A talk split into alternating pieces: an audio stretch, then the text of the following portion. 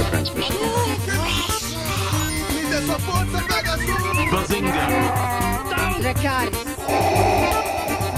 Balaio de Nerd. Eita musiquinha chata, o pessoal do Vietnã está reclamando e mandando botar uma coisinha mais animada.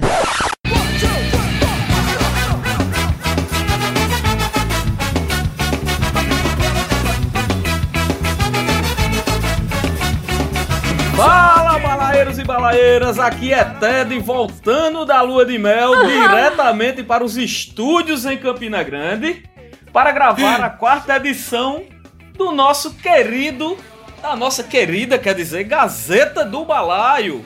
Que ela faz sucesso, viu, Nathan Cirino, Ian Opa. e Simba?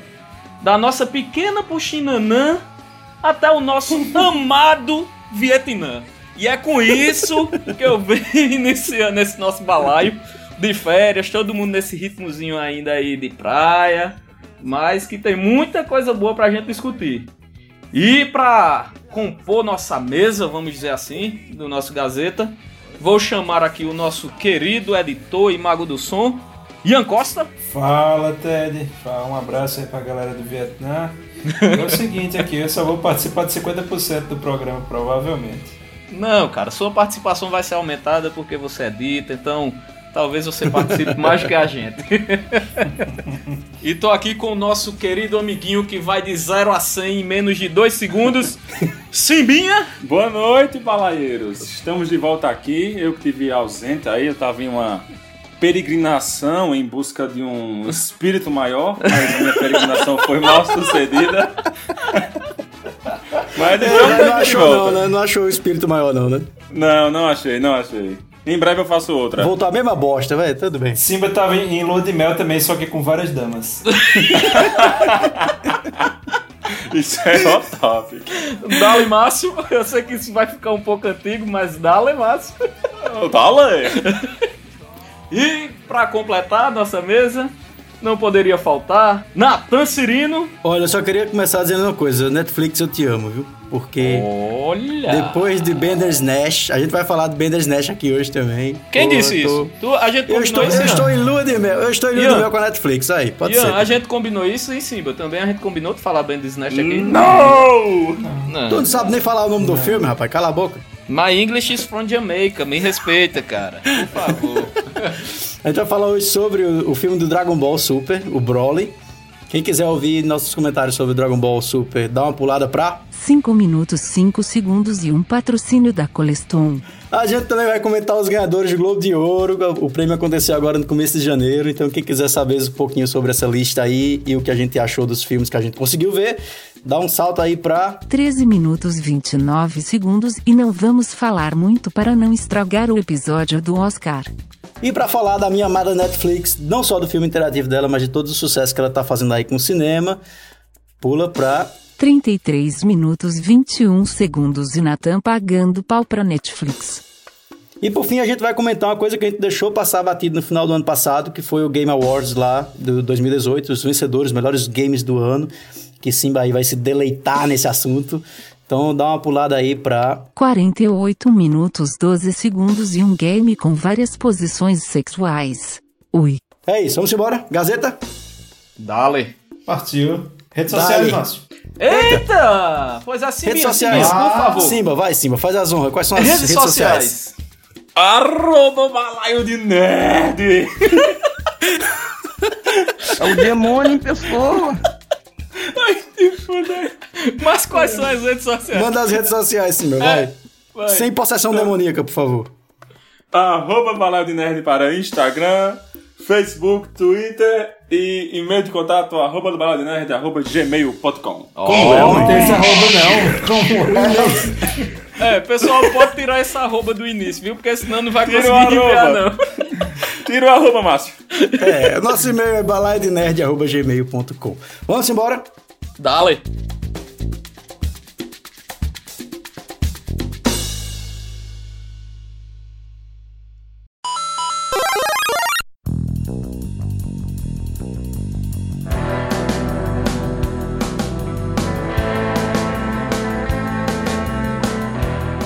Bom, pra começar, vamos falar desse filme que não estava entre os indicados à animação da, do Globo de Ouro. Ah, tá, não, tô brincando. ai, ai, ai. Já começou Vamos falar errado. de Dragon Ball Super Broly. Vocês dois foram assistindo, foi Simba e Ted, eu não vi. Prestou? Valeu a pena? Muito, muito. Disparado o melhor filme de, de, de Dragon Ball. Quiçá filme de animes, viu? É, é assim Nossa, É. melhor filme de Dragon Ball, poxa. É, mais sério. Não, Ian, mais sério. Brincadeirinhas à parte, mas temos alguns filmes, né? O Simba, que é muito fã do próprio Broly. O Akira Toriyama já tinha feito alguns filmes. São, foram três, né, Simba? Dele? Os clássicos? Sim, sim. É. E que assim, muita gente é, tem o Broly como o personagem até favorito da série, né? Vindo desses filmes antigos. E era uma aclamação assim gigante pro, pro Akira Toriyama introduzir ele no canon da história, né? Porque até o momento desse filme ele não era canônico. E ele veio e nos deleitou, não foi Simba, com o filme? Foram três filmes, um legal e outros dois bem dispensáveis, mas o que eu posso dizer é que finalmente eles colocaram de forma legítima o Fábio Assunção do universo dele. o cara é maluco! O cara é Já maluco! fiquei querendo ver, já fiquei querendo ver o filme. Não, Mas é. explica aí, explica aí, o que é que tem de diferencial tanto assim? Quem é esse Broly? Pra quem não acompanhou o Dragon Ball, pra quem acompanhou e queria ver ele, supriu as expectativas, como é que tava essa questão do personagem? Rapaz, supriu, Nathan, assim, porque o Broly, ele sempre, no um pouquinho do, do- da história do personagem, ele é o Super Saiyajin lendário, né? Aquele que é o descontrolado, ele não tem controle sobre o seu poder. E isso o, o Akira Toriyama trouxe para essa história é, atual muito bem. Ele manteve essa, esse, essa base histórica, vamos dizer assim, do personagem. E basicamente ela é isso, é o que o, Simbinha disse aí, meu amigo. Ele é o Fábio Assunção do, do, do universo.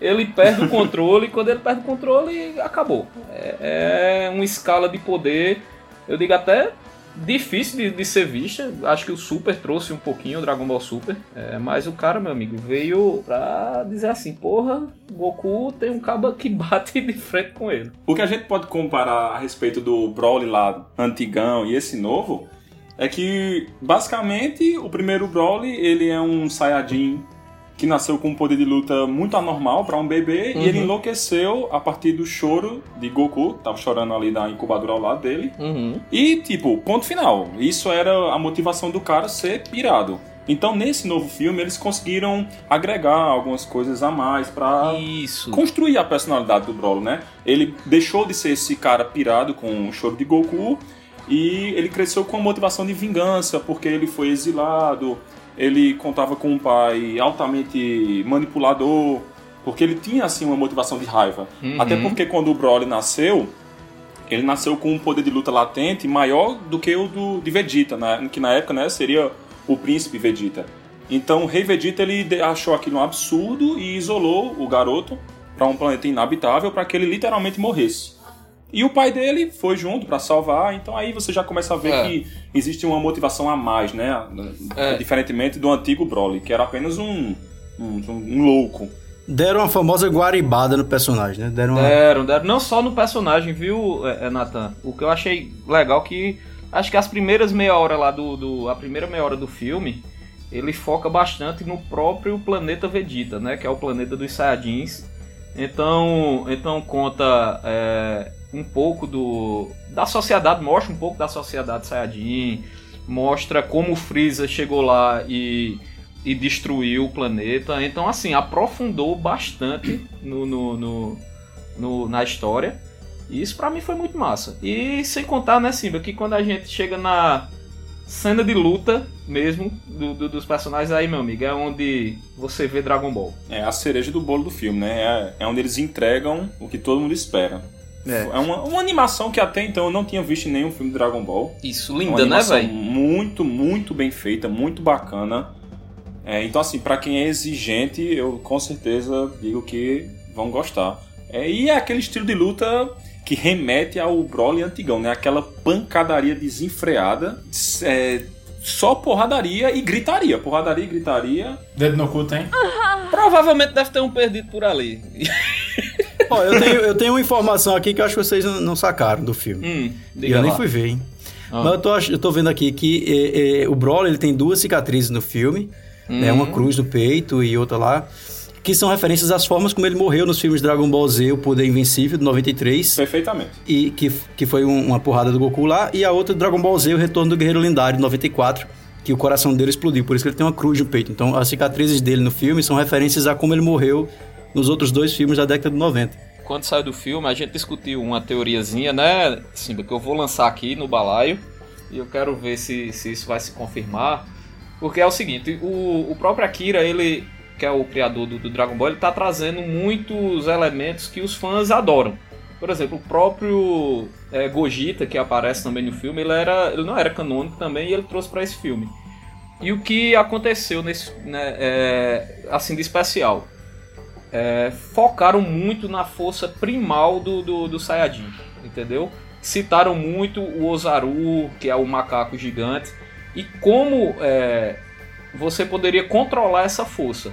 E no momento, a gente lá no, no, no cinema, quando saiu, eu lembrei muito lá do Dragon Ball GT, que muita gente odeia, do Dragon Ball GT, inclusive eu, assim eu vou, vou dizendo.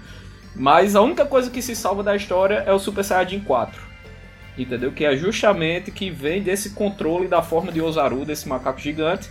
E quando você tem um controle sobre essa forma, você desperta a, a forma do Super Saiyajin 4.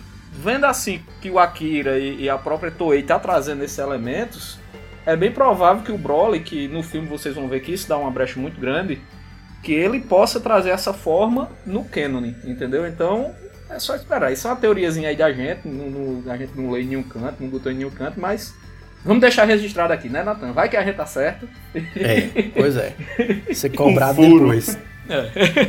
Vai que a moja, né, falar como a gente fala por aqui. E tem algumas, algumas cenas foram feitas ainda que vai ser adicionado, vão ser adicionadas só no, no Blu-ray também. Vocês não viram o filme na versão do diretor, digamos assim, não. É, talvez o próprio anime, quando voltar esse ano, ele foque como foram nos outros filmes, a, a- a detalhe mais os eventos. Enfim, é só esperar agora. Mas que é filmão, é filmão, vale muito a pena. É um velho. bom filme, vale, a pena. muito a Para pena. os fãs, vale a pena demais, demais, demais. Bicho, é, faz assim, uns bons 18 anos que eu não assisto Dragon Ball. Mas. É, é, eu fui dar uma atualizada aqui nas referências imagéticas, né? Uhum. Aí eu vi aqui que entrou numa vibe Coleston, o Dragon Ball, né? Esse cara agora muda de cabelo. Até era só. Eles só davam. Eles só davam luzes no cabelo, agora é vermelho, azul, e, e tem uma moda agora também, o casaquinho da Gap. Ficou bem da hora. São as tendências.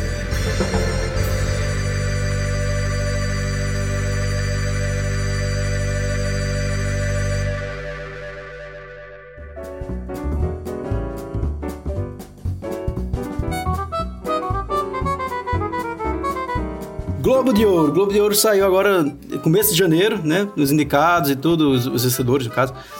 E um bocado de filme que com certeza vai estar no Oscar. A gente vai ter que gravar um episódiozinho aí especial do Oscar também, né? Pra fevereiro. Miles Morales, você tem meu respeito. Na realidade é aquela coisa, né? É a minha frase de entrada do, do episódio do Oscar, né? Eu continuo preferindo o Globo de Ouro. O problema é que o Globo de Ouro, como aconteceu esse ano, acontece sempre. Alguém comenta, eita, tá passando o Globo de Ouro. Aí você foca, eu não, não procurei quais eram os, o, o- os, Os filmes que indicados. estavam indicados. Os indicados, né? Porque não é só filme, também tem pra, pra TV e tudo mais. Pois é, o que eu acho massa é que pega a TV também, isso que é importante. É, mas acaba que é uma vitrine, né, pra, pra o Oscar. Ah, Pra você não fazer desesperadamente como a gente fez o ano passado, assistir 10 filmes em, em 10 dias, né? Verdade. Pra, pra saber, é melhor ver aí, pegar a lista do Globo de Ouro e já vai baixando. Baixando não, né? Jamais. Opa. abraço aí pra galera do Torrent. Te amo, Torrent. Opa! Na verdade, a gente vai pro, pro cinema de arte aqui de Campina Grande e assiste tudo no lançamento. Sim, Isso, aquele isso. que tem cadeiras marcadas, né? Isso, É, que se chama cadeiras Cine marcadas. Capitólio, o nome desse cinema. Mas vamos lá, no, no Globo de Ouro a gente teve alguns destaques. O primeiro de todos, claro, o melhor filme, o Bohemian Rhapsody, né? lá do- o filme do Fred Mercury, da, da, da Queen. Quem assistiu? Vocês todos assistiram, né? Todo mundo assistiu, né? Eu não vi. E... Herege. Mas Dragon Ball você assistiu, né? Eu não vi, eu não vi. Veja só, eu não vi. E no dia que vocês foram, eu estava na minha casa, bem tranquilo, vendo DVD volume 2 de Saia Rodada. Obrigado. Meu Deus do céu, bicho.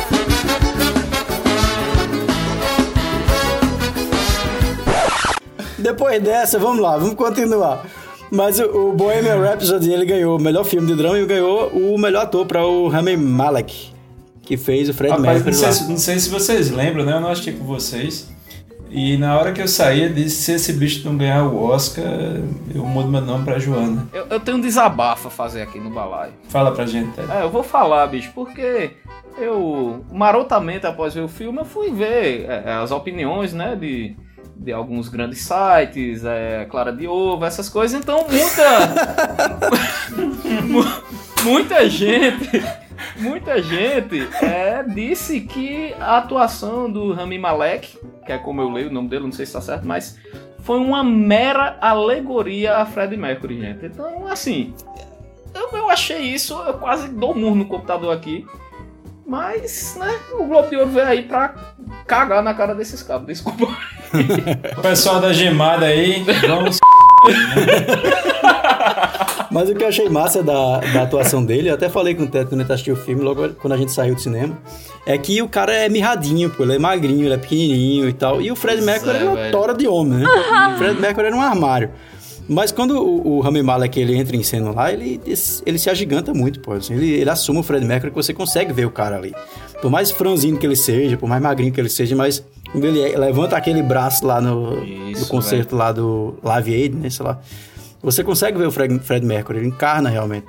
E aí muita gente falou, ah, a boca dele tá, tá muito exagerada e tal. Mas, pô, vai ver o Fred Mercury como ele era. né? É, Cara, eu, eu mesmo falei, eu digo, ah, fiz essa ressalva, mas aí eu vi umas, umas imagens aqui que eu dei, caramba, eles desse realmente deram uma aliviada aí pra, Pois na chapa. E sem contar, bicho, que o filme fez os 20 minutos do Live Aid, meu amigo. Puta que pariu. Aquele, aquele final ali, velho. Quando, quando começa o show, você pensa, ah, não, vai, vão ser flashes, né? Aí você começa a ver 5 minutos, 8 minutos, 10 minutos, 15 minutos, acaba, porra, vamos fazer o show completo.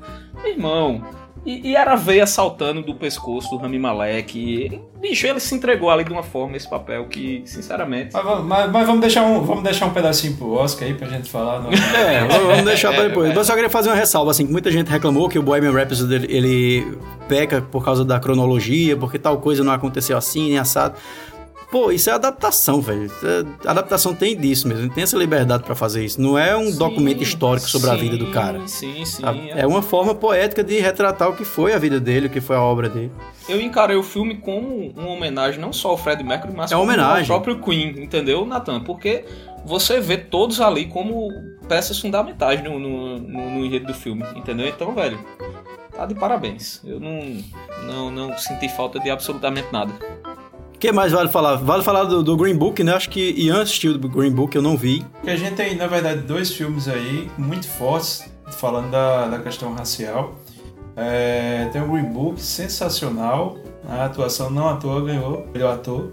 E tem também o, o Infiltrado na Clã, que é impagável, bicho. É, tá na frente, é uma disputa aí pau a pau do, pra, pra mim, né, na minha opinião, o melhor filme. Ainda não vi todos, né? Quem é o diretor, Ian? Os que estão concorrendo aqui. Spike Lee. né, Spike Lee, pô, aí. É. A gente teve também pra melhor série, né? Uma série que está sendo aí aclamada, que é o, o American Crime Story, que é Sim. o caso lá do Gianni Vers Versace. My Italian is from Terra Nostra. Versace. Que inclusive, vale dizer aqui, chega na Netflix agora em janeiro. Mas já aqui no computador já chegou. Nosso patrocinador mandou aí. né? Já está aqui. Lógico, porque Ian manda contatos de e-mail diretos para o- o- os estúdios, pedindo permissão Sim, para assistir. Exatamente. Pessoal lá, um abraço aí, galera. Tá sendo aclamado aí, né, esse, esse, essa série, né, que na verdade é uma série limitada, né, tem isso, né, a Globo de Ouro ainda faz a distinção de filme para TV ou série limitada e série normal, né? E ainda faz é, sempre aquela distinção que eu acho justíssima entre os dramas, as comédias e os musicais. Isso. Agora, o É Green como- Book, ele ganhou como melhor comédia ou musical. Ele é comédia, no caso, que musical não é, né? Cara, pra mim é drama. Assim, ele tem um aspecto musical, né, bem, bem evidente. E tem, lógico que tem muita tirada de humor, mas pra mim é drama.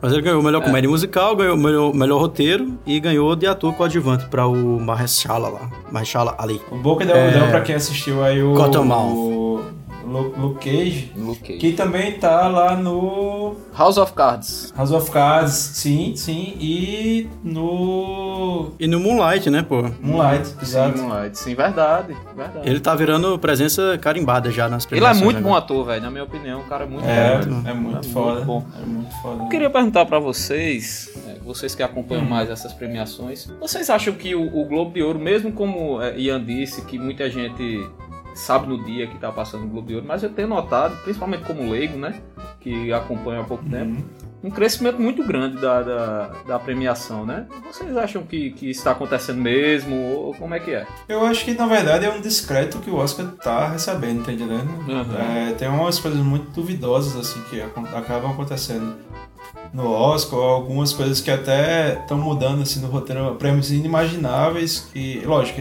como o Nathan sempre defende, né? Se tá ali é porque é bom. Mas eu acho que assim, desde.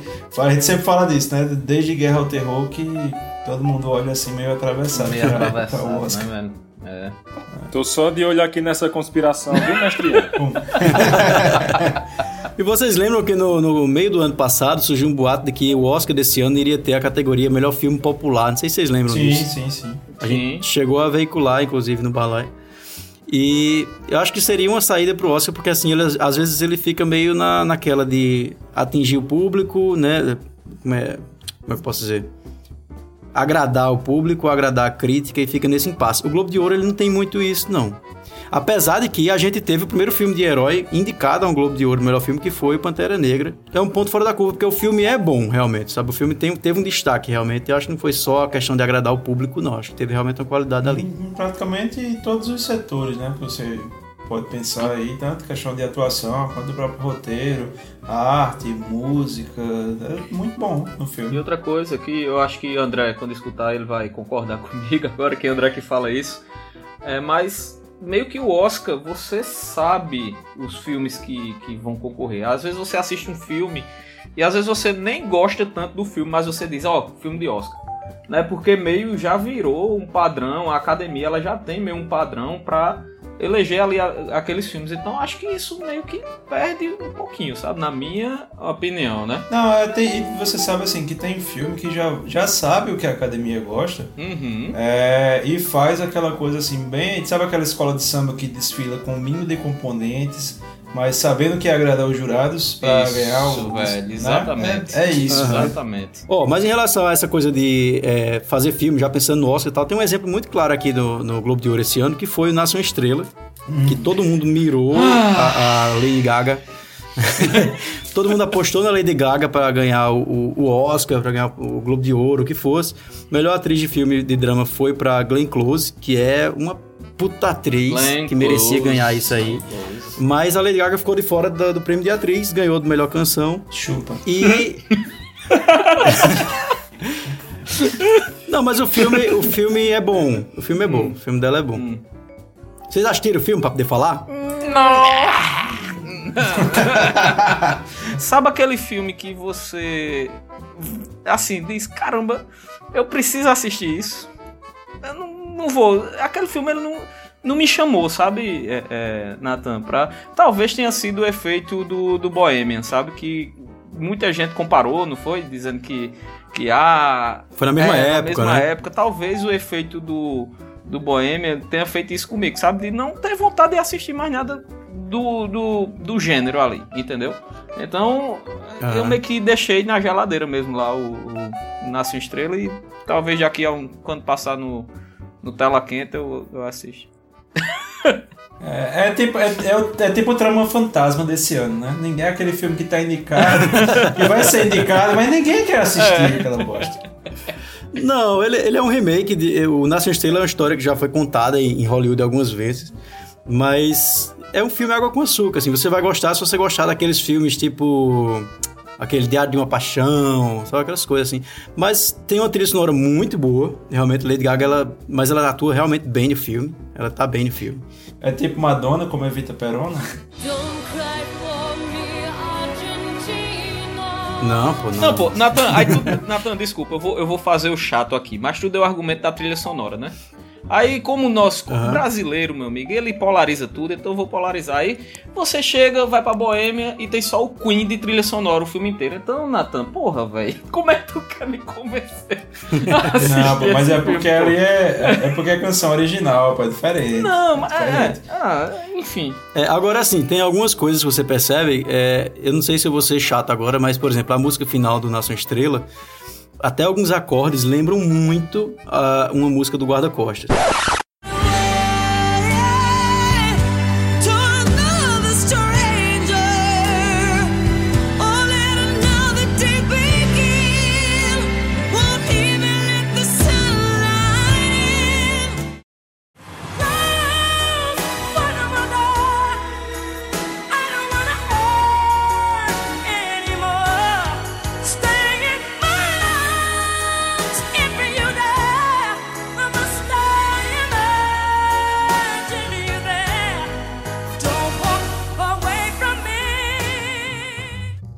Mas eu percebo que tem algumas formas de apelo, assim, emocional bem fortes. Eu não gosto muito quando o filme pisa no calcanhar, sabe? Pisa, aliás, pisa no seu dedão pra você chorar. E aí isso me incomoda um pouquinho no filme, porque realmente ele faz de tudo pra você chorar. É um filme que é feito pra lhe emocionar. Algumas pessoas gostam, embarcam nessa vibe, choram, se emocionam e tal. Eu me sinto incomodado, porque eu me sinto manipulado emocionalmente, Que sabe? felicidade aí, é- ouvir isso de Natan. Oh, meu Deus, Natan, muito bem. Você é um homem renovado, Natan. Que coisa linda, Né? que coisa maravilhosa. Não, porque eu, eu acho massa, porque é um- uma coisa que a gente vai falar daqui a pouco, por exemplo, o Roma. O Roma me emocionou muito. E ele não precisa disso, ele não precisa apelar pra isso, sabe? Mas antes de chegar no Roma, tem outra coisa que eu queria dizer. Diz. Que é um filme que não ganhou nada, mas que eu acho que merecia ser falado, que é o Retorno de Mary Poppins. Pô, Mas, mas tu pegou um combo, hein? Mas é porque o Retorno de Mary Poppins, pô, é um filme que, pra quem conheceu a primeira Mary Poppins, viveu essa infância com Mary Poppins, é um filme. Pô, é nostalgia pura, velho. Assim, vale muito a pena. Eu fiquei com pena de não ganhar nada, porque realmente é um filme que, pra quem viveu essa década de, de 80 assistindo esses filmes antigos, assim, você consegue se emocionar bastante. Tem muita referência, assim. Pra mim, o filme que emociona é King Kong e o Alto da Compadecida. Simbinha com a sua sensibilidade, nota mil. Ele sempre consegue botar um ponto final, né, bicho? Na, nas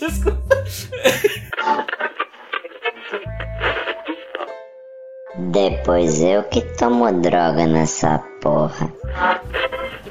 Eu acho que esse ano tá, de, tá pau também tirar alguma coisa do Christian Bale. É, fazendo lá o, o vice-presidente, bicho, tá Ele é o Gary. Oldman desse ano, né? É, enfim, acho que vai pra ele, né? Acho que vai, vai acabar, acho que eu vou acabar mudando meu nome pra Joana, né? Porque acho que o, o não vai ganhar, É, mas, eu- mas assim, dava, dava pra dividir o, o prêmio aí, os dois. E também como, como melhor ator, eu não sei se vocês viram, mas quem ganhou foi o Michael Douglas, cara, que ganhou. Michael Douglas, de sim, mano. comédia, meu amigo. Michael Douglas, brother. Solta a vinheta, Gorete! Michael Douglas!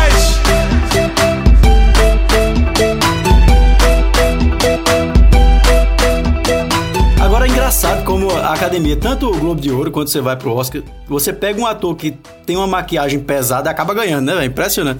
foda. Desde Charlize Theron lá com o Monster, aí pega o Gary Oldman ano passado, esse ano vai ser o Christian Bale. Parece que é critério, né? Vai ganhar quem? Quem foi que se maquiou mais aí? Não sei, cara. Ele, ele agradeceu ao Satanás. É, exatamente. Ele agradeceu Vocês ao acham Satanás, que, foi. que Christian Bale já tá no nível do Celton Mello?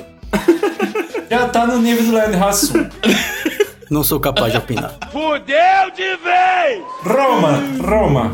Roma! Rome! Foi uma grata surpresa. Né? Eu, ach, eu comecei o filme, né? Eu vi, bom, é um filme preto e branco mexicano, de, de época. Digo, vai ser uma bosta. Não, mas vamos lá, vamos assistir. Bela que, bosta. tá, que tá indicado, o povo tá falando bem e tá, vamos assistir. Cara, uma grata surpresa. É aquele filme que se você... É um filme sobre o quê? Você não tem como falar. Você não, não tem o que dizer, não tem como especificar, contemplar Epa, tudo que... tem o- sim. Então fala aí. Não, deixa esse, esse debate para o Oscar. Arregou, arregou. Arregou! Arreguei.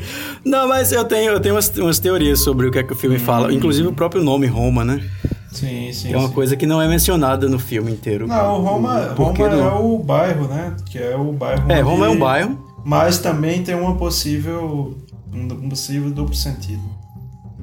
Impossível, tem vários, né? Inclusive Roma em espanhol é amor também. frente. Nossa!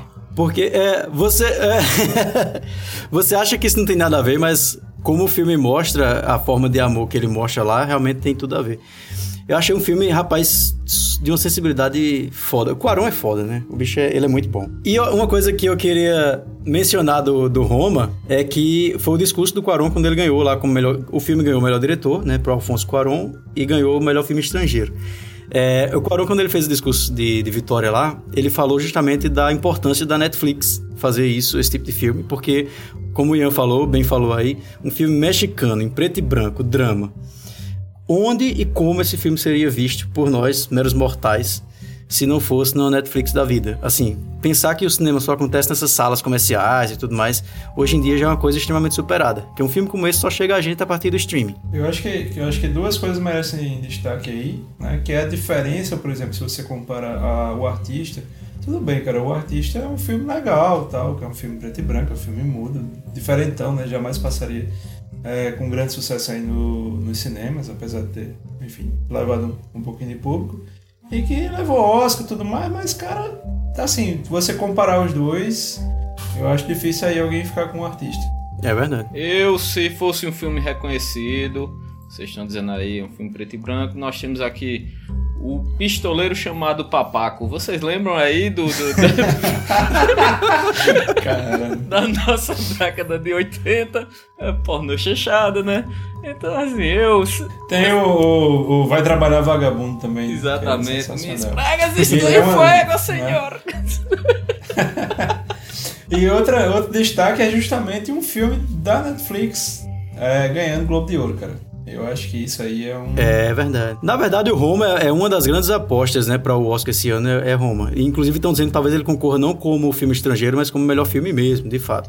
Foi o primeiro é, é, da Netflix a ganhar um prêmio relevante é, como Globo de Ouro. Olha, é, eu vou dizer que é, mas Goreto me corrija aí se eu estiver errado. Já que você pediu, lá vai, Icarus. Filme produzido pela Netflix que mostra os russos malandrilson usando doping como se fosse pastilha. Garoto levou o Oscar de melhor documentário em 2018. Agora, por falar Netflix, vamos lá, porque a Netflix, justamente, esse é um dos pontos que a gente vai comentar hoje. Ela tá acertando nos filmes, e é isso que a gente tem que falar no próximo tópico do Balaio do Gazeta.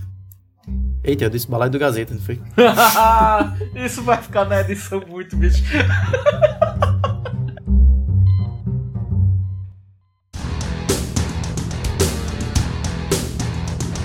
Vamos falar da Netflix. Meu amor pra Netflix. Ó, até saiu da lua do mel essa, esse mês. Eu estou também em mel com a Netflix, porque depois de Bandersnatch, eu não sei. Eu vou- vamos por partes. Primeiro a gente falou de Roma, Tá. né? A Netflix acertou com Roma.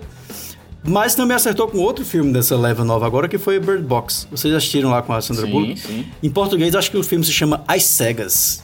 Odiei esse título em português, ninguém conhece pelo título em Ah, português. até os outdoors pela- pelas capitais aí, meu amigo, tá tudo Bird Box também. Eu não É, Bird É, Box. O que, é que vocês acharam do Bird Box? gostei do filme, Nathan.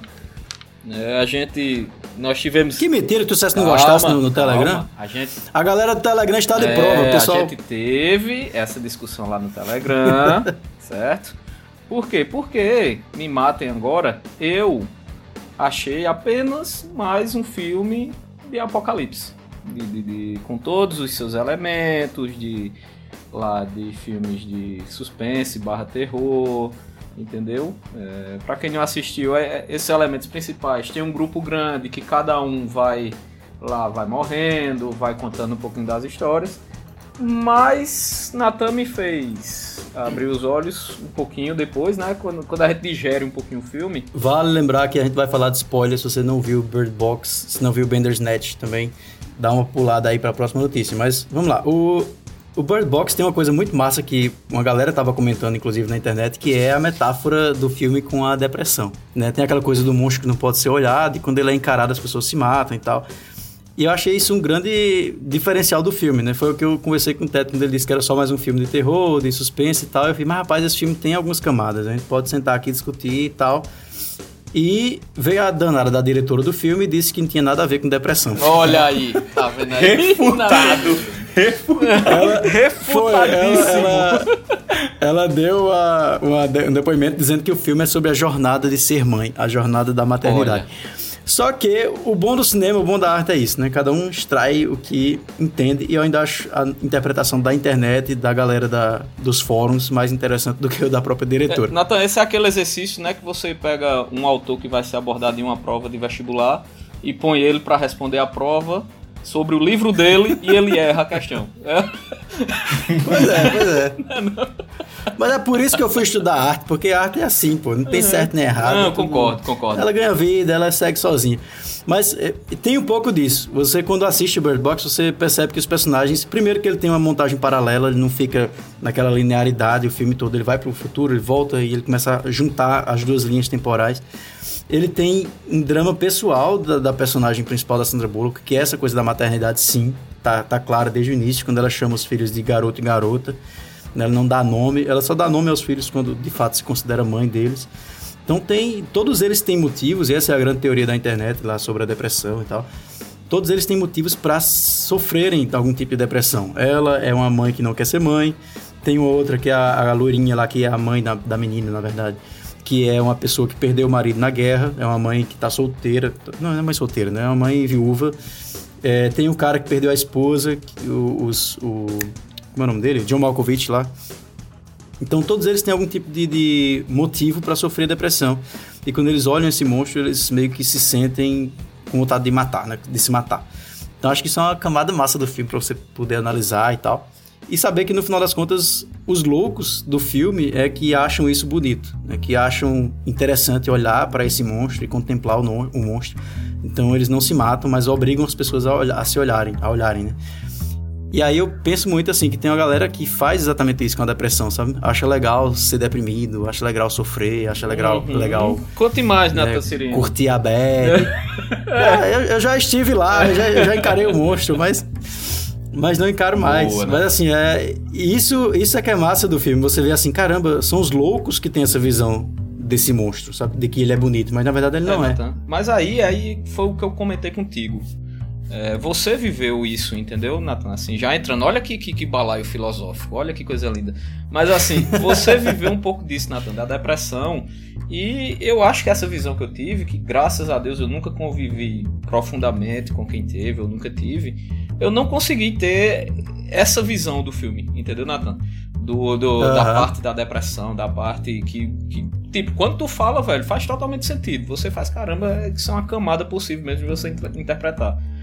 Mas depende muito de quem vê. É é a arte, né? Como tu tá vendo. É, Quem tá vendo. E sabe o que é mais massa? Saiu uma imagem do, do suposto monstro, né? Isso. Vocês viram? A gente publicou no, no Isso, Balai, né, também. Mas esse suposto monstro, até a própria Sandra Bullock, ela deu uma entrevista dizendo que quando ela olhou o, o cara vestido com a roupa do monstro, ela deu uma risada. Porque ele parece um bebê. Ele tem umas, uns, uns traços, assim, de de bebê e tal. É um bebê meio monstrengo. E aí, essa cena que iria ser incluída no filme foi retirada, é uma cena que a personagem dela sonha que vê o monstro. Na verdade, ela não chega a ver de fato que é o monstro. Então, é uma visão dela no sonho do que seria esse monstro. Que pra ela tem todo o sentido de ser uma cara de bebê, porque ela não queria ser mãe. Ela tava na época grávida e não queria aquela criança, ou não assumiria aquela criança. E aí ela vê esse monstro como a própria imagem do filho dela que iria nascer. Então fez todo sentido. A galera fez, ah, mas esse monstro né, não faz sentido, que monstro feio, que monstro horrível, não dá medo em ninguém, isso é uma comédia, né? Parece uma criança e tal. O objetivo era esse, era mostrar que aquele é o medo dela, aquilo é o que daria motivo a ela pra se É, matar. Nathan. E eu tô vendo até aqui uma notícia no nosso jovem. No. Opa! E eu tô vendo até uma notícia aqui no nosso querido Nerd Mancebo, né? Pra exemplificar.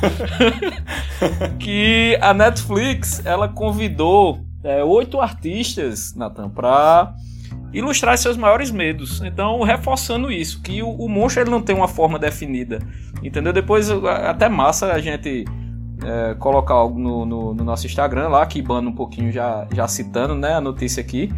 Mas eu acho que vale muito a pena porque eles ilustraram no Twitter, o, o, próprio Twitter da Netflix mostrou a visão desses artistas, né? Com seus maiores medos e trazendo uhum. pro, pro monstro. Então, reforça muito isso que tu tá dizendo, velho. Mas o outro filme que eu queria, não, não posso deixar passar aqui é o Bandersnatch também, que foi o Black Mirror, o especial do final de ano, que chegou de surpresa. Eles anunciaram um dia antes que iam lançar o filme. Existia todo um rumor na internet de que esse filme seria interativo e tal. E de fato foi. Menos Ian que não conseguiu botar no Chromecast. Olha, aquela bosta, bosta. Por que, que não bota, não pega no Chromecast? Por que, que não pega no computador? Eu sei que se eu apertar o, o botão pra, pra escolher o que eu quero, não tem que ser touchscreen, não. Verdade. Ah, tu não conseguiu ver, não? Foi? Não, eu me revoltei. Eu digo só, vou ver se for no Chromecast. Não quero saber. Mas é de fato um filme interativo que, pra mim, é, eu não sei se, se a galera sabe, mas você já sabe, eu estudei filme interativo, foi meu mestrado, né? Eu Nossa! E... Põe um monóculos nesse homem. Isso já faz. Não, mas eu tô dizendo isso porque faz exatamente 10 anos que eu comecei a estudar essa porra. Babaca! E aí, há 10 anos eu. Não, pô, tô, tô falando sério. Há 10 anos eu espero uma porra de um filme interativo chegar de alguma forma que as pessoas assistam, hum. porque é muito difícil, assim. Os que tem filme interativo hoje em dia são sites, é. né, coisas na internet, todos em inglês, até sem legenda para outras línguas às vezes. E aí é muito difícil ter acesso a esse tipo de conteúdo e não, não populariza, entendeu? Uhum. E aí quando chegou na Netflix eu fiz, porra, é agora. Pronto, chegou no, no mainstream, vamos popularizar a coisa. Eu acho que pode ser que a coisa ande agora para outros projetos futuros aí na Netflix ou até de outras plataformas, né? pensar a Hulu, a Amazon, o que for, porque eu acho que fez um pouco de sucesso aí, deu uma movimentada na plataforma no final do ano passado. Viu duas vezes juntos, não foi, Nathan? O, o filme. Foi. E assim, é, é, na segunda que a gente assistiu, até contando um pouquinho como foi, a gente meio que ficou ali na Nathan, vai pelo mesmo caminho, vai pelo mesmo caminho. Aí do nada aparece uma opção Netflix na tela, né, Natan? A gente olhou um pro outro e falou: que merda é essa, meu amigo? então o filme, velho, é, é muito massa porque. E, e para mim isso é uma sacada até mercadológica, muito foda. Porque é um, é um filme impossível de você ver apenas uma vez. Eu acho que ninguém vai conseguir ver esse filme uma vez, então a Netflix teve uma sacada fuderosa com isso. Vai, a quantidade de, de, de, plays eu acho que vai chegar aí, viu, Nathan? Sem dúvida, o, o, o mais visto da, da plataforma disparado. Espero que sim. Mas não terá o meu, o meu clique até poder passar no Chromecast. Mas, bicho, é porque assim, o bicho dá a opção de. de, de só, ele só passa em telas que tem a opção de touch para você contar com a interatividade e tal. Porra, mas se eu tô assistindo do Chromecast com, com, pelo meu smartphone, eu não posso clicar na porra da opção? Ah, não, mas eu assisti pelo PlayStation. É, eu acho que. Pois é, pois é. Aí eu tenho, eu tenho que comprar um PlayStation pra isso. Tudo bem, vou usar essa desculpa. mas eu achei foda. Eu acho, acho que foi um, a falha deles foi essa. Mas eu tenho uma pergunta pra Natan. Gozou?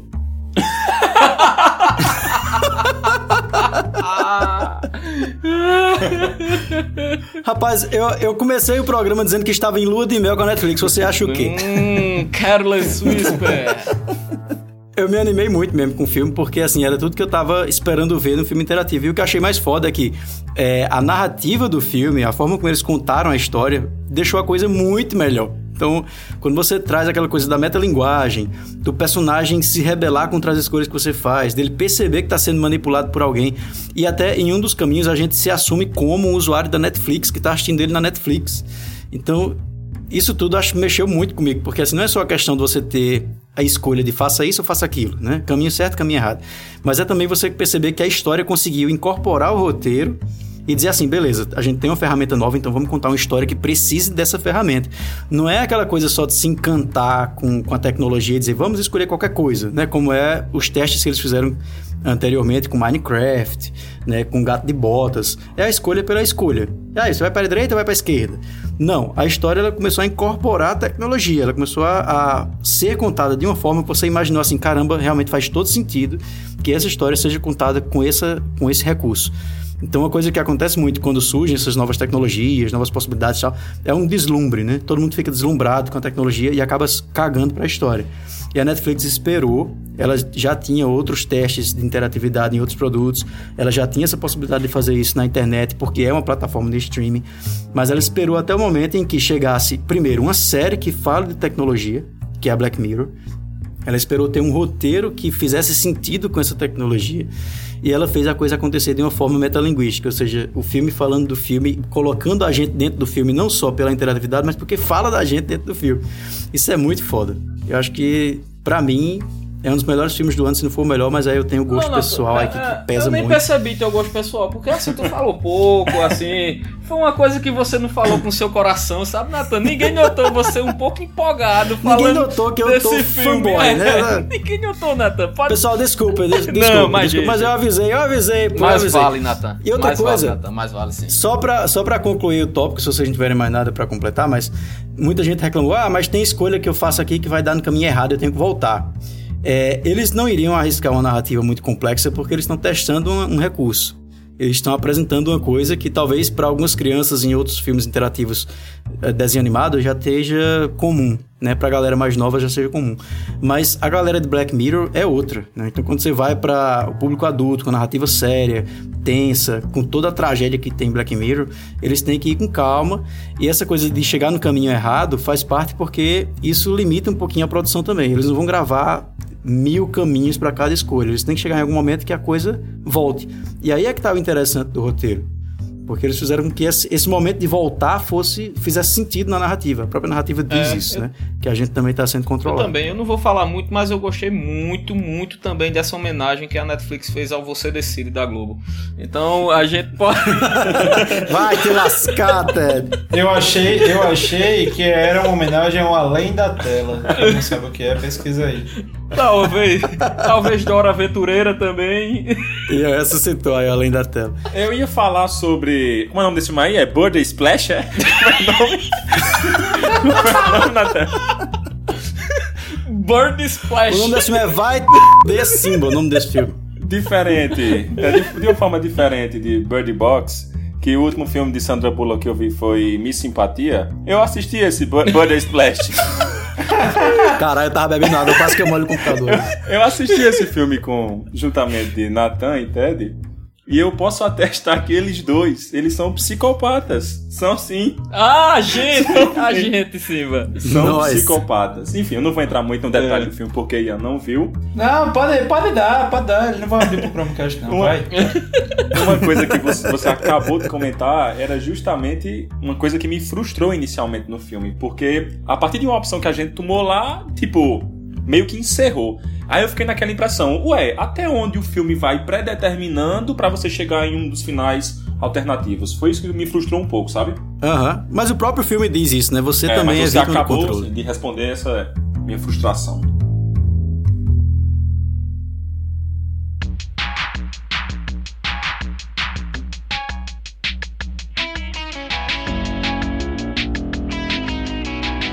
Pois é, senhores. No ano de 2018 a gente teve alguns lançamentos aí, né? Tivemos altos e baixos. E quando a gente vai chegando no final do ano, as coisas esfriam, não tem mais o que lançar. Quem lançou e se deu bem já foi, quem foi fracasso também já foi fracasso. E só resta no final o The Game Awards, que seria o Oscar aí dos jogos, né? Que vai premiar quem foi jogo do ano, quem foi melhor direção, melhor narrativa. Aconteceu em dezembro, a gente deixou passar, né? Tá retomando aqui no, nesse Gazeta. E eu separei alguns jogos aí que a gente inclusive comentou em uns balaios anteriores que ganharam prêmios, né? Então, vamos começar com o Rei, o, o jogo que ganhou o Game of the Year, que foi God of War. E, Ted tá jogando agora, né? Porque a gente já conversou. E aí, Ted? Merecido ou não?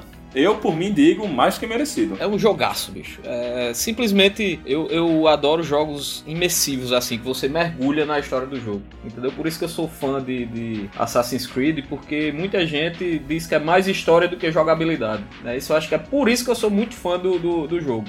Da franquia, na verdade. Duke Nukem também, né? Meu Deus do céu. Mas assim, é, é você vê a mudança do, do, do Kratos, como acho que a gente até falou em outros, em outros podcasts aqui, mas a própria mudança do personagem e uma coisa que tá me fascinando, Simba, assim, no jogo, eu ainda não terminei, mas é o fato de você simplesmente largar o controle e ouvir a história que os personagens estão contando. Isso, bicho, pra mim me ganhou de uma forma que foi sensacional, velho. Não só por gráfico, né? Porque gráfico hoje em dia é uma coisa tão. Relativo, né? né? É, é- é tão, vamos dizer assim, redundante da gente falar. É, tá aí Minecraft, tá aí Pois Minecraft é, pra bicho, é falar. uma coisa tão. Acho que fica em segundo plano. E outra coisa, Simba, isso aí é pra quem é gamer. Eu passei, a última vez que eu, que eu joguei, uma coisa que eu jamais imaginaria que teria em jogo de God of War. Eu passei exatamente 2 horas e 15 minutos fazendo side quests, explorando mapa. Isso, velho. Em, God of War, isso pra mim foi caralho. Isso é, É isso novo, isso é novo, né? ligado? Isso é novo, isso é novo. E na, na premiação, God of War levou mais dois prêmios. Foi melhor direção de jogo e, e levou também a melhor, o melhor jogo de aventura. E pau a pau ali com ele, levando também três jogos. Três prêmios. O, o grande jogo para tentar bater né, o Game of the Year foi o Red Dead Redemption. Ganhou também três prêmios, com melhor narrativa, melhor trilha sonora e melhor design de áudio. E- não, ah, não, Não minto. Ganhou ainda, quatro, bicho. ganhou quatro, ganhou quatro prêmios. Também teve de melhor atuação, o personagem Arthur Morgan, interpretado por Roger Clark. Quais foram os games que concorreram com ele, assim? Teve o Red Dead, teve o God of War, teve também o, o Odyssey, não foi o Assassin's Creed? Tá, tô vendo aqui. Teve o Monster Hunter, não É, conheço Monster esse Hunter foi um, um- teve um hype muito grande no lançamento. Nada. Monster Hunter ganhou o melhor jogo de RPG. É, né? Chegou a jogar? Tu chegou a jogar Não, assim, não, não comprei Monster Hunter. E um questionamento, Nathan, que a gente tava fazendo aqui, pra quem jogou, peça até aí pra galera no, no- no Instagram, nos comentários. O No Man's Sky, ele, ele concorreu, não foi? A algum prêmio. E assim, um jogo que saiu muito criticado e, e teve um patch aí de atualização gigantesco pra ele. Eu não joguei, eu joguei bem no início do jogo e me decepcionei assim enormemente. É. Nathan tava até aqui em casa, não era Nathan quando eu fui jogar. Mas parece que ele meio que pra estar concorrendo a prêmios. Ele concorreu a melhor game contínuo, que quem ganhou foi o Fortnite.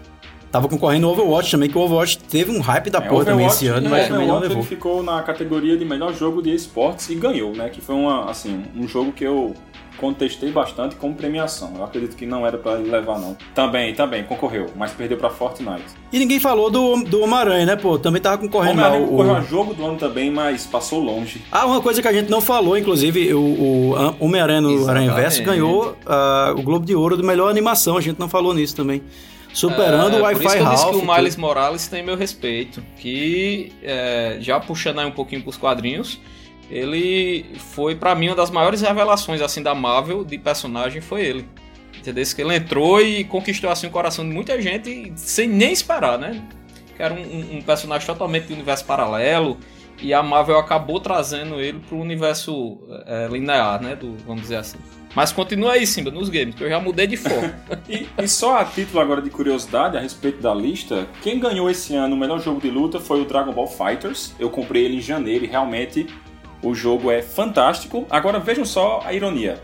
O Dragon Ball Fighters ele foi lançado e tirou da grade da programação de, de jogos da Evolution, que é o maior campeonato de, de jogos de luta do, do mundo, tirou o Marvel vs Capcom, que é um jogo de franquia absurdamente grande, só que foi muito contestado nesse último lançamento aí. E o Dragon Ball Fighters tomou a categoria dele lá, que teve o vencedor do Dragon Ball Fighters, o Sonic Fox, que ganhou como melhor jogador de esportes no The Game Awards. Entretanto, a Bandai se pronunciou e falou que não sabe sobre o futuro do eSport com Dragon Ball Fighters para 2019. Então eu acho que o Marvel vs Capcom agora deve estar muito irritado, né? Mas eu acho, não sei se tu concorda aí comigo, sim, mas eu acho que o ano de 2018 foi totalmente de Fortnite. Bicho, que que revolução foi essa com esse jogo, velho? Teve streamers de, de, de League of Legends que eram renomados no, no jogo. Vamos dizer aqui o Seven, por exemplo, muita gente aí vai conhecer que pode estar escutando a gente. Ele focou totalmente em Fortnite e eu vi isso de outros, outros streamers também E que fenômeno, bicho. Que o jogo explodiu de uma forma. É, a gente pode caracterizar realmente como fenômeno, até porque o, o streamer do ano, né, o criador de conteúdo no ano do The Game Awards foi o Ninja, que tá ali entre top 3 streamers do mundo, e o seu carro-chefe é Fortnite. Então, assim, foi um jogo que pegou, aí, pegou bicho. muita gente, Fortnite ganhou o melhor jogo do ano no multiplayer.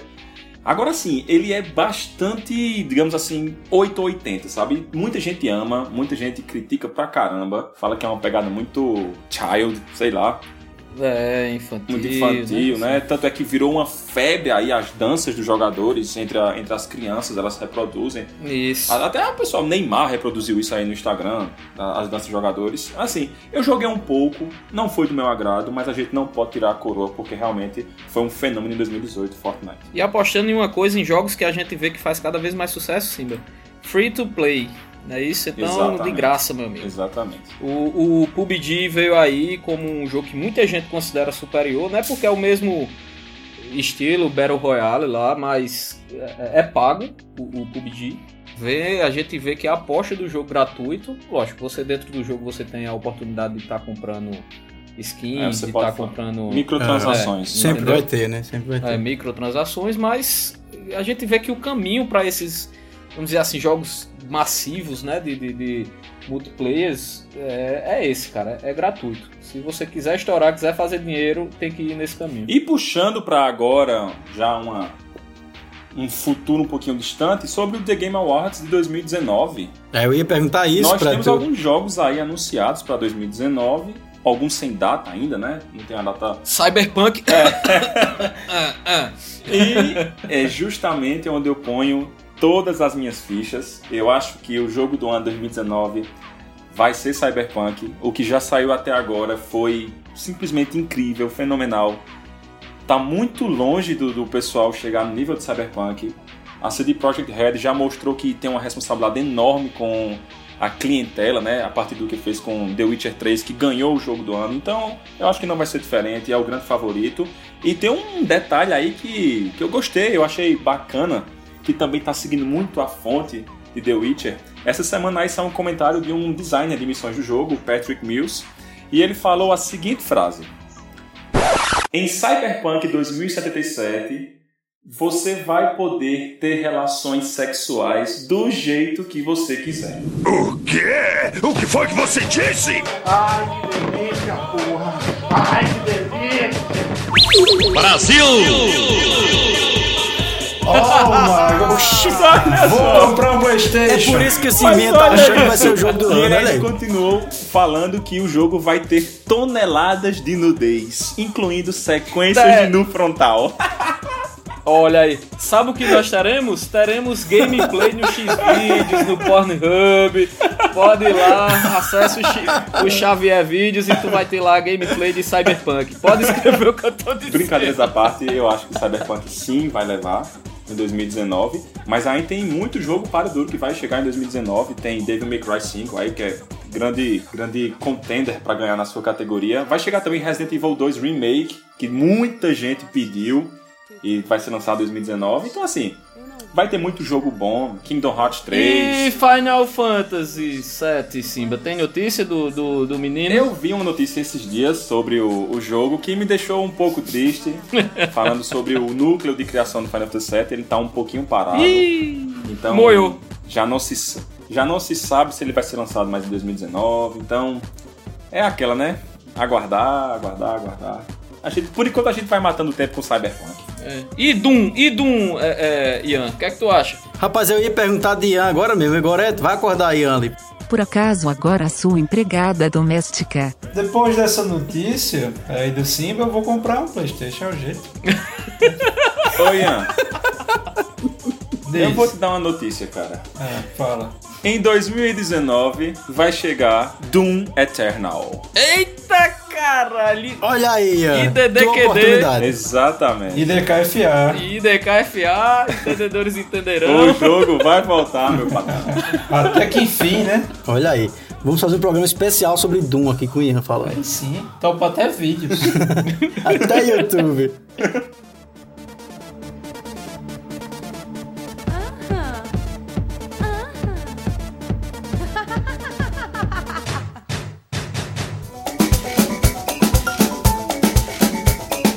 E é isso aí, gente. Com- é, terminamos mais um Gazeta do Balaio.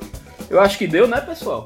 Falamos aí de, de Dragon Ball, falamos de Globo de Ouro, enfim, de, de tudo um pouco. The Bandersnatch. Bandersnatch. Não, nossa, nem percebi, Nathan. Nem percebi que tu falou de Bandersnatch.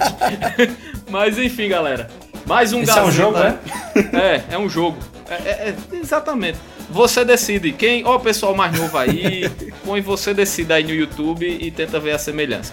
Lembrando, pessoal, que quiser deixar algum comentário pra gente, falar sobre as notícias aí, que se a gente deixou de falar de alguma coisa que vocês queiram comentar também, fala aí com a gente nas redes sociais, Balai de Nerd, é, no Twitter, no Facebook, no Instagram, nosso e-mail balaidnerd.gmail.com É isso aí, meu povo. Eu, que- eu gostaria que Gorete mandasse um abraço em vietnamita aí pro pessoal do Vietnã. Não, em vietnamita pro pessoal de Marabá. Ó, Gorete, tá achando que tu não, não, não é poliglota. Fala aí pra ele. Tim Han Venigueu e disse: Desculpe a pronúncia, my vietnamita is from Apocalipse Now. Valeu, galera. Até o próximo balaio. Um grande abraço.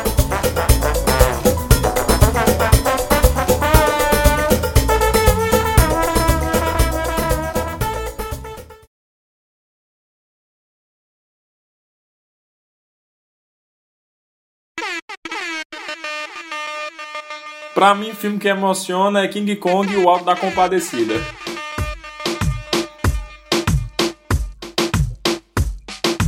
Chupa, chupa, chu- chupa, chupa, chupa, chupa, chupa, chupa, chupa.